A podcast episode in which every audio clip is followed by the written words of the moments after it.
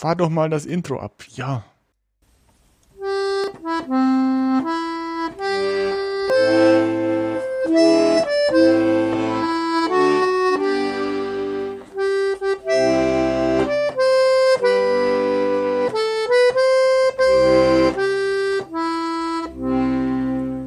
Guten Abend, Albert.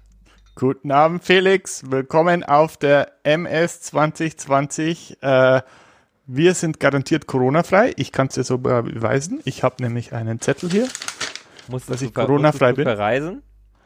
Äh, ich, äh, ich musste verreisen und äh, ich war in der Schweiz letzte Woche und äh, bin geflogen und da waren sehr, sehr viele Leute im Flieger. Der war bis auf den letzten Platz voll und äh, das war meine größte Exposure seit, seit, äh, seit Corona und da wollte ich jetzt einfach mal einen Test machen, um zu checken, wie es ausschaut bei mir. Ich hatte vor zwei oder drei Tagen einen äh, Kumpel hier, den ich aus dem Studium kenne.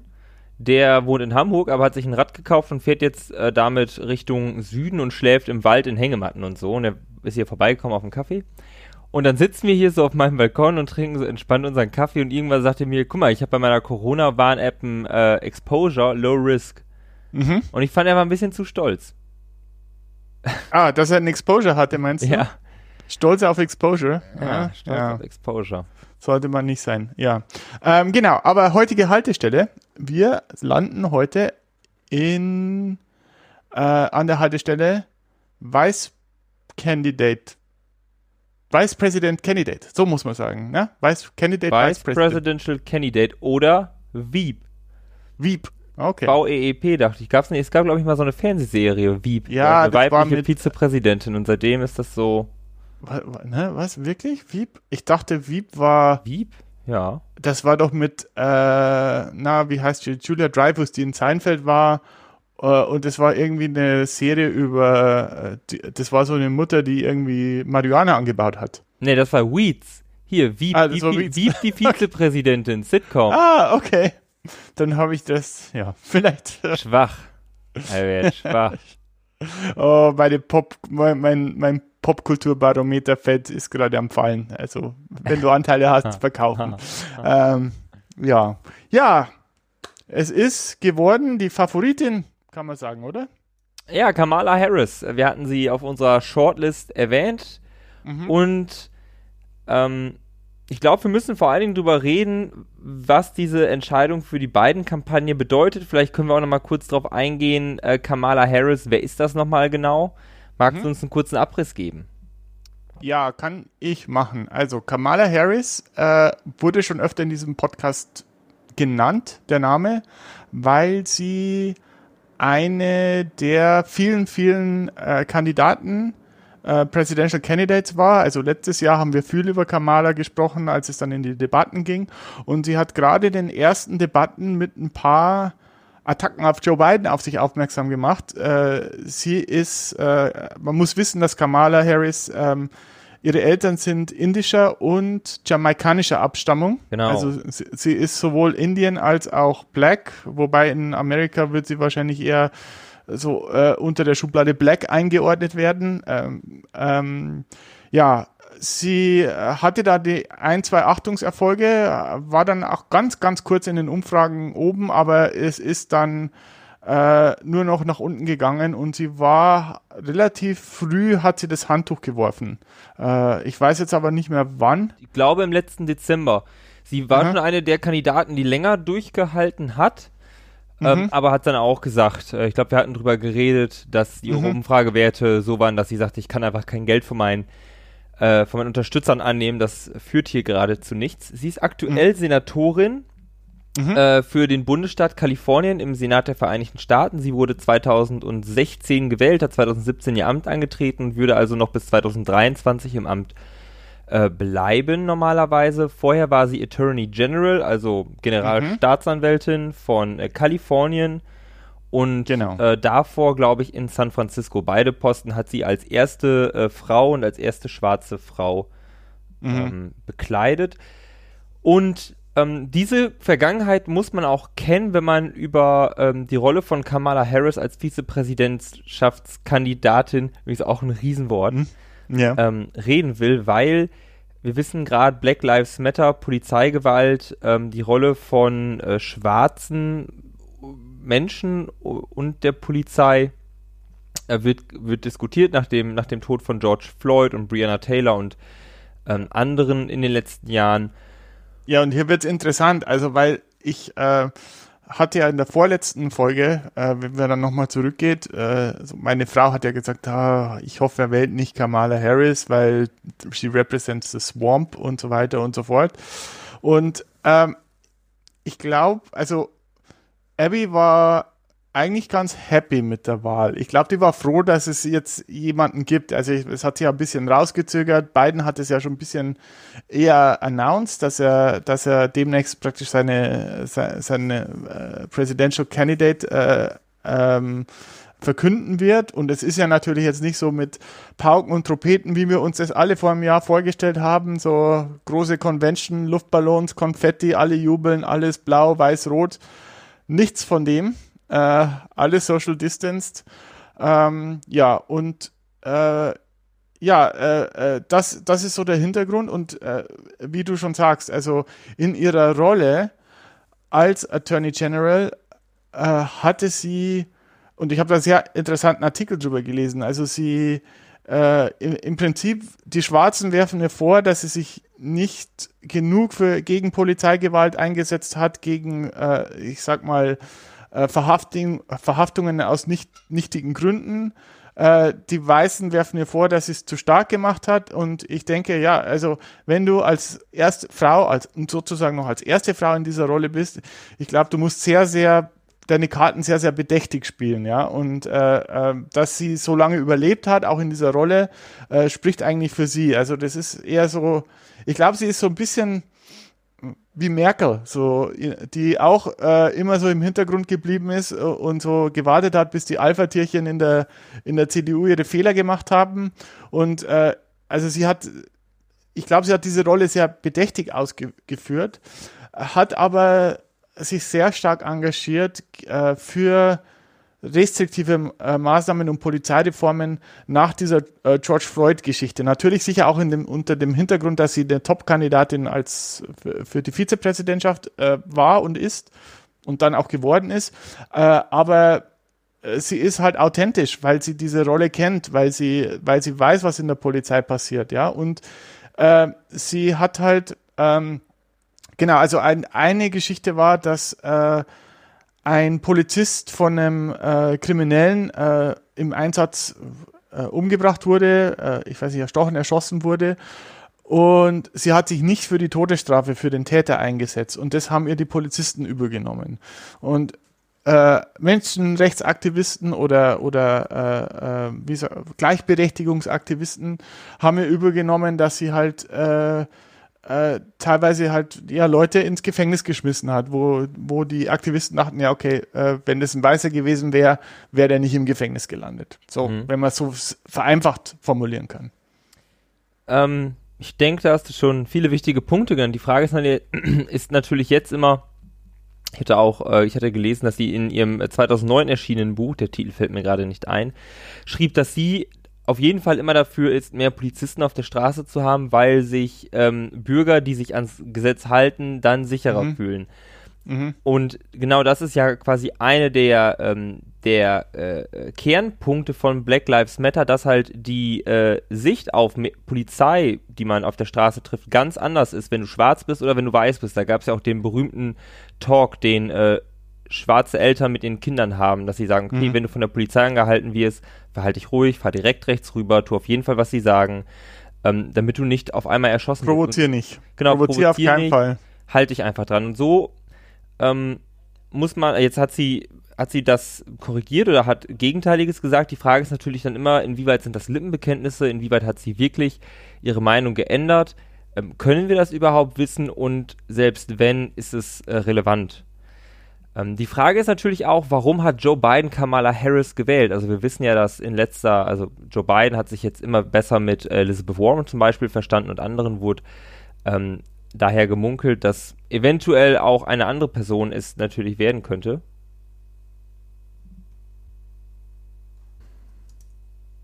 Okay, super. Äh, wo war ich stehen geblieben? wo war ich stehen geblieben?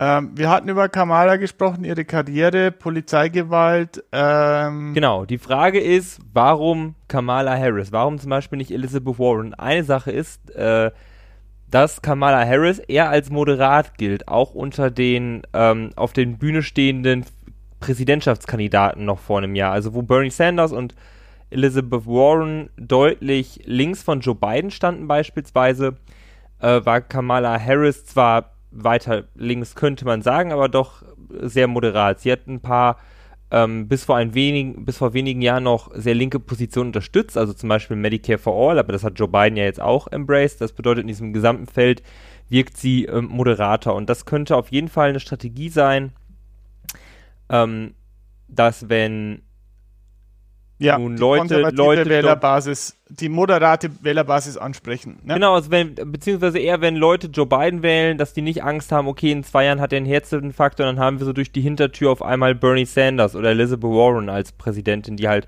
überhaupt nicht mit den Ansichten übereinstimmen würden. Darüber hinaus, wie gesagt, Frau, ähm, kennt sich mit Polizeigewalt aus, in, oder mit, mit, mit Polizei im Generellen und ist. Smart on Crime war das, genau. Wir genau, hatten Smart das. On äh, Crime wir waren äh, stehen geblieben. Sorry, liebe Zuhörerinnen, dass ihr, dass wir jetzt so rumspringen. Äh, du hattest gesagt, wenn die Jugendlichen im Auto äh, von der Polizei angehalten werden, wie sie sich verhalten sollen. Äh, und sie hat in diesem Smart on Crime Buch äh, geschrieben, dass, ähm, dass äh, praktisch ja Polizeipräsenz erhöht werden soll. Da, da sind wir stehen geblieben. Genau, und dass das natürlich für verschiedene Bevölkerungsgruppen äh, ganz anders, oder dass verschiedene Bevölkerungsgruppen das ganz anders sehen können. Ja, ganz klar. Was ganz ich mich, was ich mich gefragt habe bei der ähm, bei der Nominierung von Kamala Harris, also es gab auch Kandidaten auf der Shortlist, die vorher kein gewähltes Amt inne hatten, aber in den äh, vorherigen Administrationen gearbeitet haben, zum Beispiel unter Obama im, äh, im äh, Auswärtigen Dienst quasi. Und ich muss sagen, jetzt wo ich, also wo ich vor allem Kamala Harris auch als Vizepräsidentin äh, sehe auf dem Ballot, denke ich, dass die kann, dass die Präsidentschaft von Joe Biden eine mögliche sich auf Innenpolitik ausrichten wird, darauf, dass das Land zu heilen, die, was in den letzten vier Jahren irgendwie als Bruch durch die Gesellschaft ging, vielleicht ein bisschen ähm, mit Pflastern zu verarzten und ähm, die ja, USA wieder auf einen guten, auf einen guten Weg zu bringen das ist ganz klar die Agenda. Ich meine, das hat, das war auch in dem gemeinsamen Statement von, von den beiden zu hören.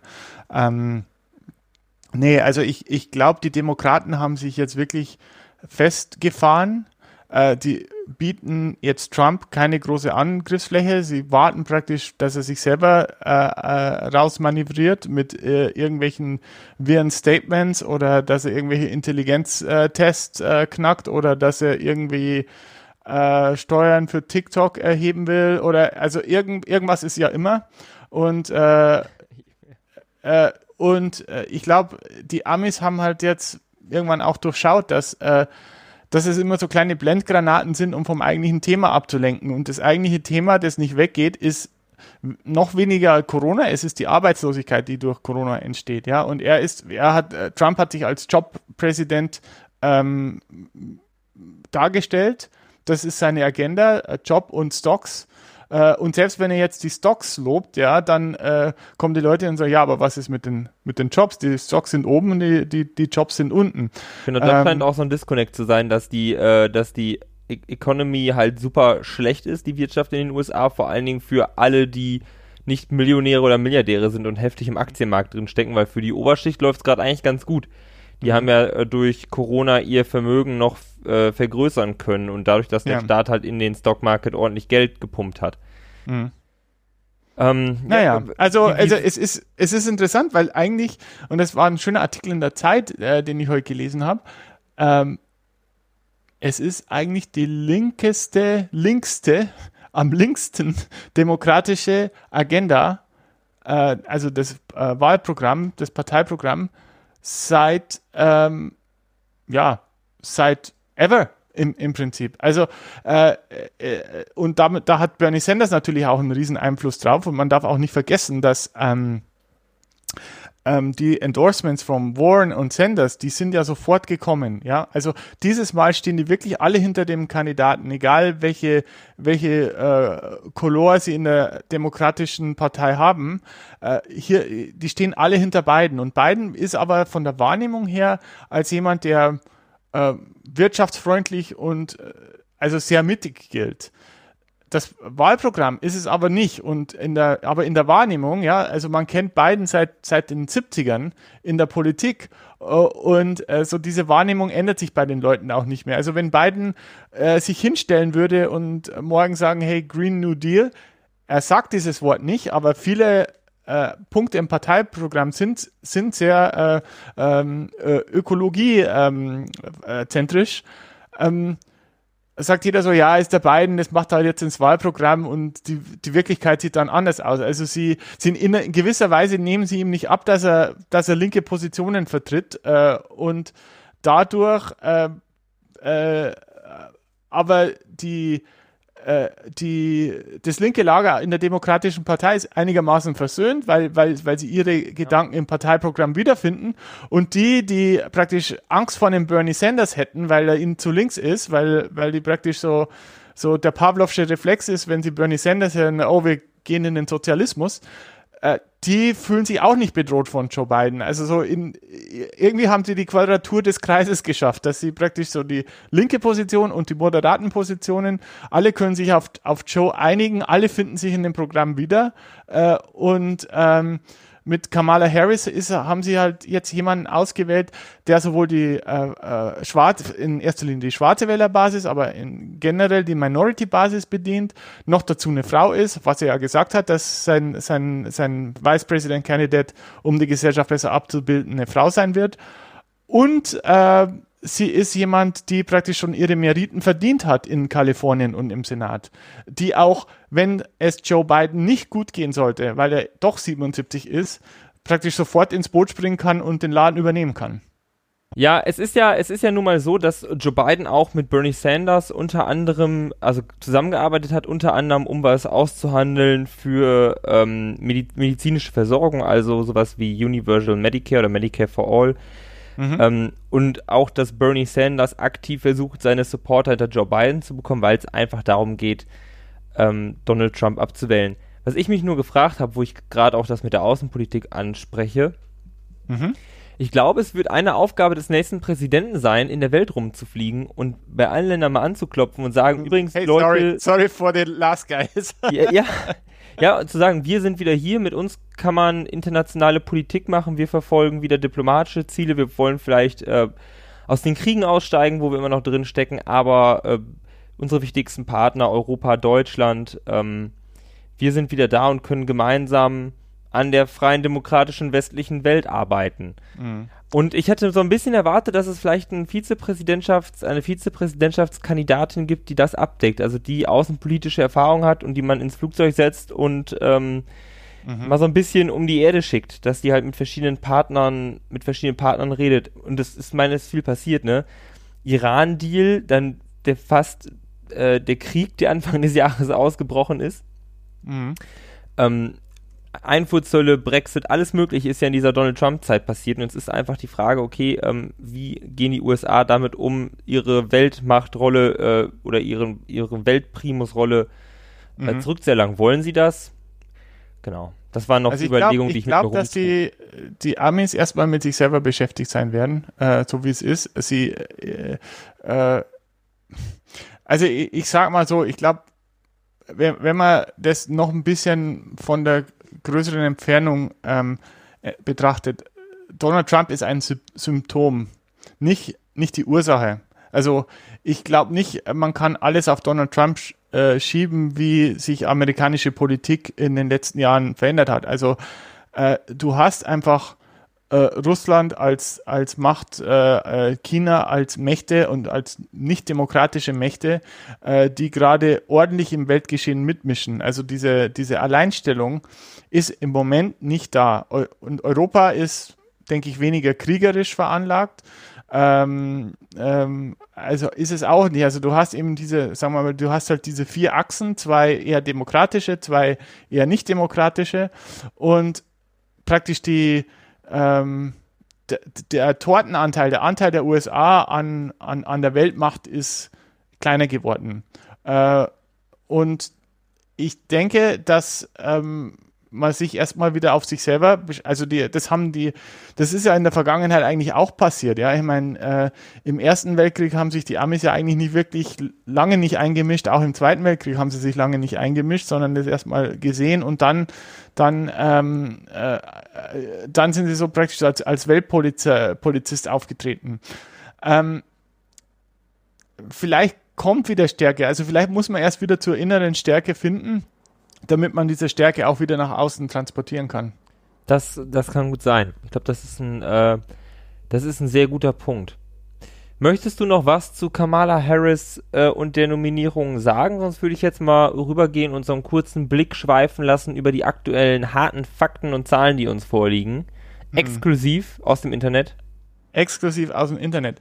Nee, also ich glaube, ich, glaub, ich habe gesagt, was ich sagen wollte. Nochmal kurz zusammengefasst, eben äh, von der Wahrnehmung her sehr zentrische Kandidaten. Ja. Kamala wird praktisch, also äh, ich habe so eine schöne äh, äh, Zusammenfassung bei, bei äh, Daily News mit Trevor Noah gesehen, wo sie praktisch äh, äh, sich die Fox News nicht entscheiden kann, ob sie jetzt praktisch zu sehr Cop-Friend ist oder zu wenig Cop-Friend. Also genau, was, was wir eigentlich vorher besprochen haben, dass sie eben so einen Mittelweg gefunden hat. Ähm, also das, das ist super interessant. Äh, also von der Wahrnehmung her sehr zentral, eher rechts der Mitte, aber eigentlich vom Parteiprogramm her eher links der Mitte. Und es wird spannend zu sehen, wenn sie denn die Prä Präsidentschaft gewinnen sollen, die beiden, was dann wirklich äh, Realität sein wird. Ich bin auch sehr gespannt auf die Vice Presidential Debate, weil wir haben ja schon in der ersten Debatte, die du vorhin angesprochen hast, mit der ähm, Diskussion mit Joe Biden über Bussing, Mhm. Ähm, aber auch in verschiedenen Anhörungen im Senat gesehen, dass Kamala Harris einfach eine knallharte Sau ist. Mhm. Und ich bin gespannt, ob die äh, Mike Pence, den Vizepräsidenten der USA, in der Vice Presidential Debate unangespitzt in den Boden rammt. Bin ich, da gehe ich davon aus, äh, allein schon aus dem Grund, wenn du eine Frau bist und wenn du farbig, auch noch farbig bist, äh, Person of Color, du musst immer zehnmal besser vorbereitet sein, ja. wenn du, also äh, wie, wie dein weißes männliches Gegenüber. Musst du. Also Leute, die es in diese Position schaffen, die nicht weiß und männlich sind, äh, wie gesagt, die haben zehnmal härter gearbeitet in der Regel als äh, als jemand weißes männliche, der in der Position ist. Das, das, das, wir, wir sind da super privilegiert. Äh, also und von daher äh, kann ich mir das vorstellen. Und wie du sagst, also auch die äh, Debatte, wo sie war, als sie da ähm, praktisch, und da, da war sie nur in ihrem eigenen kleinen Wahlkampfteam. Ja, jetzt hat sie praktisch die besten Brains der Demokraten um sie herum, die ihr dabei helfen können, diese Debatten vorzubereiten. Ja. Ich denke, ich denke da, das könnte ein Feuerwerk werden, ja. Und wir werden berichten. Ich werde mir das auf jeden Fall anschauen, da habe ich große Lust drauf. Mhm. Äh, da, dahingegen wirkt Joe Biden und Donald Trump in der Debatte ein bisschen, weiß nicht, bisschen ja. lame. Das wird zwei alte ich Männer, mein, die miteinander reden. Ja, ich denke einfach, dass der, dass Biden sich einfach nicht aus der Reserve locken wird und einfach darauf wartet, dass Trump halt wieder irgendwas, äh, irgendwas outrageous sagt und sich dann so heimlich ins Fäustchen lacht. So. naja. Gut. Lass uns weiterziehen. Polls. Mm. Polls, Polls, Polls. Polls, Polls, Polls, genau. Wir, äh, oder ich, ha ich habe mir nochmal äh, verschiedene Zahlen angeguckt, verschiedene Umfragen in den USA, wie das ein regelmäßiges Installment geworden ist. Mhm. Und ähm, aktuell führt Joe Biden im RCP Poll Average mit 7,5% vor Donald Trump. Das ist ähm, relativ, äh, ein relativ großer Vorsprung.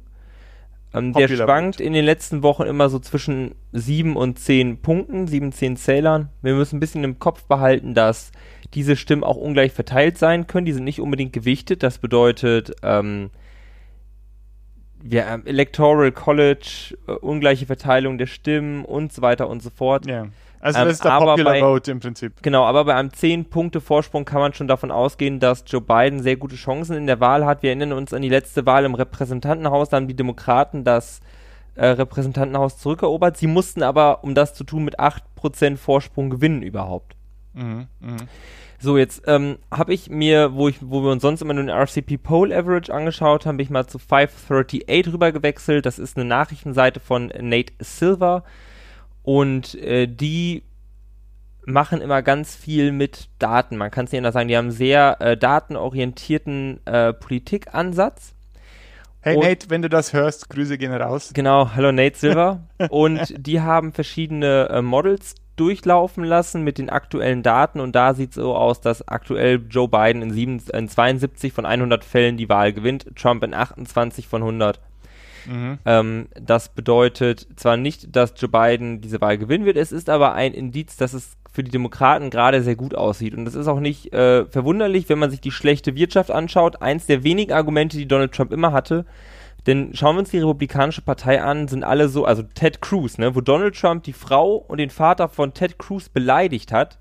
Mhm. Und Ted Cruz war, wir können ihn auf keinen Fall wählen. Ähm, war aber kurz danach, äh, war es so, dass Ted Cruz ihn unterstützt hat. Und das sieht man bei verschiedenen Senatoren, die vorher sagten, Donald Trump geht gar nicht, kein Konservativer. Das scheint so eine ganz äh, transaktionale äh, Geschichte zu sein, wo man sagt, ja, eigentlich ist der nicht gut, aber der gibt uns, was wir wollen. Erstens Macht mhm. und zweitens eine gute Wirtschaft. Und die sieht halt im Moment nicht so sonderlich gut aus, weil viele Menschen sterben, viele sind infiziert, es gab Lockdowns und ähnliches und es sieht nur gut aus für die äh, Top 1% und oder vielleicht die Top 5%. Und äh, die Arbeitslosenzahl ist halt, äh, äh ist halt äh, gigantisch. Die ja, Republikaner haben gerade das Arbeitslosengeld gekattet. Äh, signifikant, was es noch während Corona, während der ersten Monate der, der, der Corona-Pandemie mhm. gab. Ja, und halt, es sind noch nie so viele Menschen in einem viermonatigen Zeitraum gestorben wie dieses Jahr in den USA. Mhm. Und die waren ja schon in vielen Kriegen involviert. Mhm. Gut. Ja, also das Maximum war im März, glaube ich, nein, im April. 23 Millionen. Im Moment sind bei, äh, sind wir bei 16 Millionen Arbeitslosen. Äh, ähm, genau. Und vor der Krise waren es halt 6 Millionen. Also die Arbeitslosenzahl hat sich einfach mal verdreifacht. Es gibt auch aktuell 166.000 bestätigte Fälle und ähm, es geht steil nach oben mit dem Infektionsgrafen in den USA. 160.000 Todesfälle meinst du? Ja, genau, 160.000 Todesfälle. Es gibt 5 äh, Millionen Infizierte aktuell. Die Zahlen habe ich mhm. Google entnommen. Und man kann das Ganze auch in den, ähm, in den Approval Votings sehen. Da wird ja einfach nur, wenn Leute angerufen, gefragt, ähm, Donald Trump, siehst du den eher favorably oder unfavorably? Also, mhm wie sagt man das auf Deutsch? Du findest du den eher gut oder schlecht oder hast du eher eine, hast du warme Gefühle ihm gegenüber äh, oder kalte? Warme Gefühle, kalte Gefühle.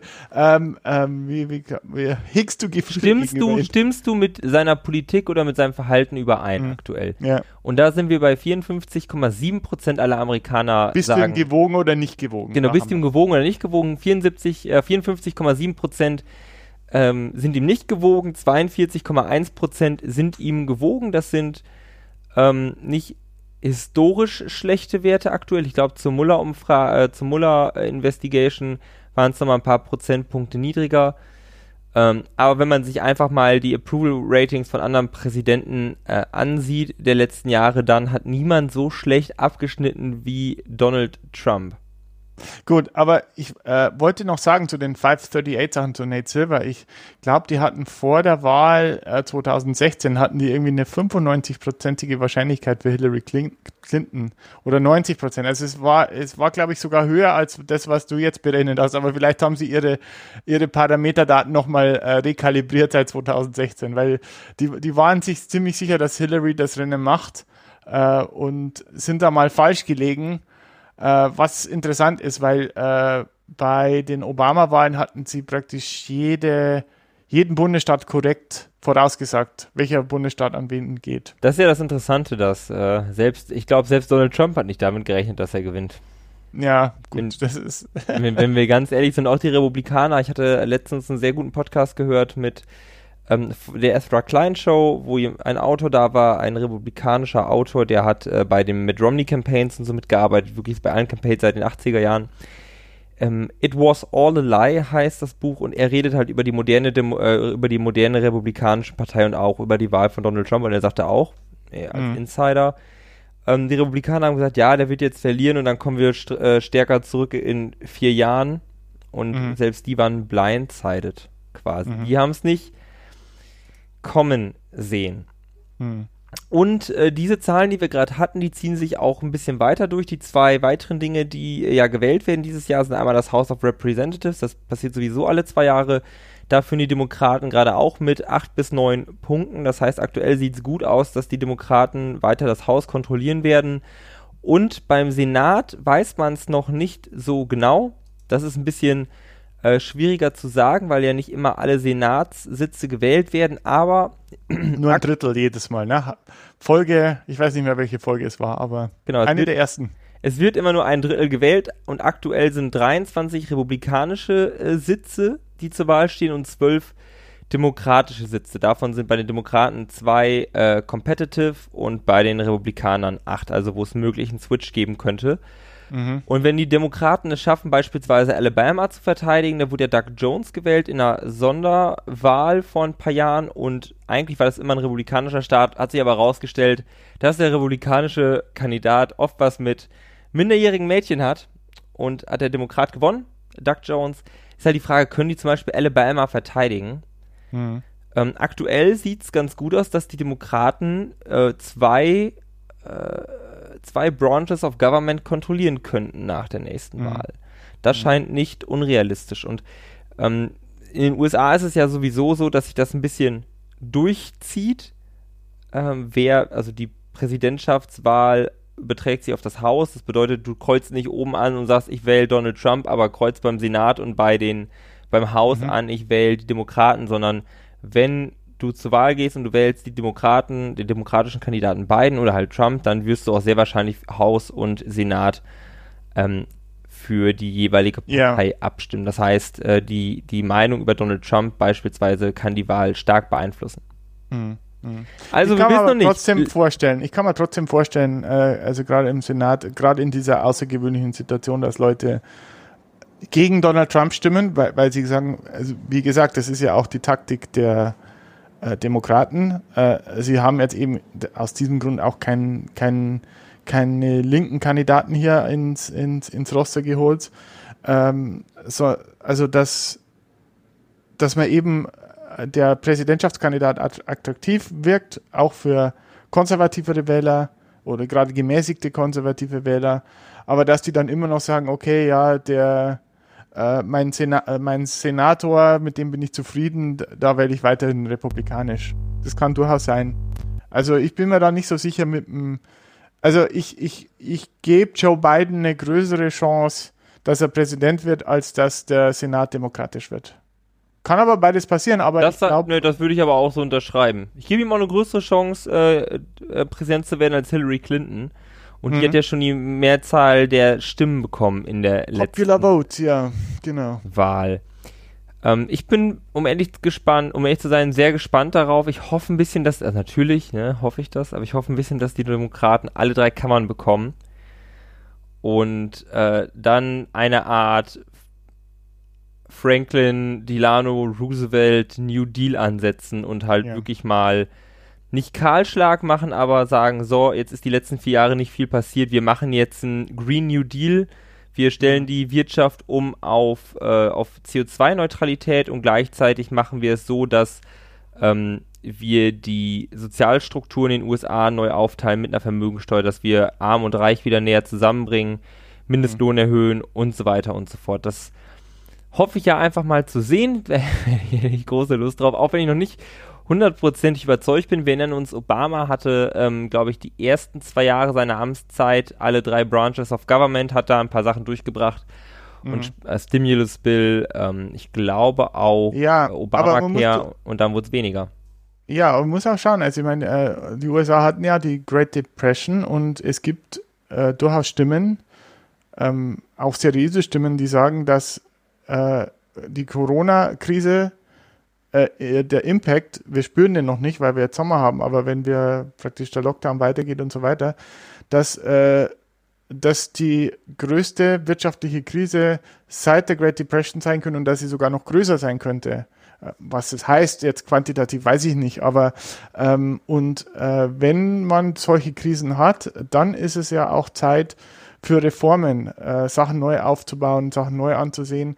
Und vielleicht, wie gesagt, äh, Donald Trump hat sehr, sehr viel äh, Geschirr zerschlagen in, in seiner fast, ja, in seiner dreieinhalbjährigen Amtszeit jetzt. Ähm, das heißt aber vielleicht, äh, gibt es auch die Möglichkeit, dass Verträge, die vielleicht doch schon in die Jahre gekommen sind, dass man die jetzt nochmal neu aufsetzt und moderner gestaltet und so. Also es ist in, in jedem Scheitern ist eine Chance. Äh, äh, wie äh, Leonard Cohen hat es ganz schön gesagt, das, diesen Satz muss ich jetzt finden. Äh, red du mal weiter.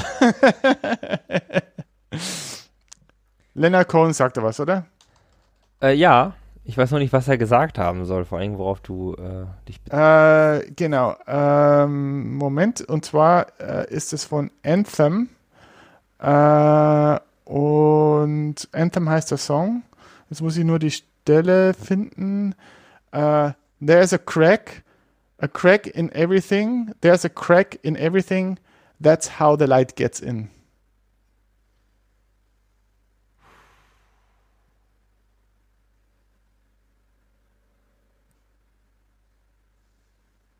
Ich war nie gut in Gedichtsanalysen. Okay. Also dadurch, dass das alles ein bisschen kaputt, aber das schafft äh, ja. Veränderung eventuell oder Hoffnung? Ja, also äh, genau, das ist äh, praktisch, wenn du in den, äh, wenn du dich in einem dunklen Raum eingeschlossen hast und durch irgendwelchen Gründe bekommt der Risse und Sprünge, kann die Sonne wieder durchkommen. Und das heißt, in jeder, in jeder Dunkelheit, in jeder Zerstörung ist auch ein Neuanfang. Ja, das stimmt. Eigentlich ein schönes Ende. Ja. There's a crack in everything. Auch bei okay. 2020 wird es einen Neuanfang geben, deshalb schaltet auch nächstes Mal wieder ein. Heute Und das heißt, eins, zwei oder, nein, sorry. Heute ist nicht aller Tage, wir kommen wieder, keine Frage. Ah. Und ähm, wir werden das hier bis zum bitteren Ende mit euch begleiten. Ähm, und vielleicht auch noch länger, wir wissen es. Amateurhaft nicht. analysieren. Mhm. Und ähm, unseren Senf dazugeben. Hat zwar keiner genau. gefragt, aber das ist das Schöne am Internet. Wie das zwei weiße Cis-Männer nun eben mal so machen, ne? Ja, genau. Und niemand hat uns gefragt, aber wir geben trotzdem mal unsere Meinung dazu. ja, gut.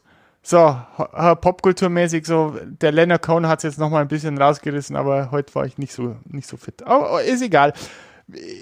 Wir freuen uns, dass ihr uns zuhört ähm, und äh, ich freue mich immer, wenn ich mit dir sprechen kann, Felix. Und äh, ja, beim nächsten Mal haben wir sicher wieder ein paar neue tolle Geschichten und Anekdoten und Fakten zum amerikanischen Wahlkampf. Macht's gut, schönen Abend, schönen Morgen, Ciao. wo ihr auch immer seid. Tschüss.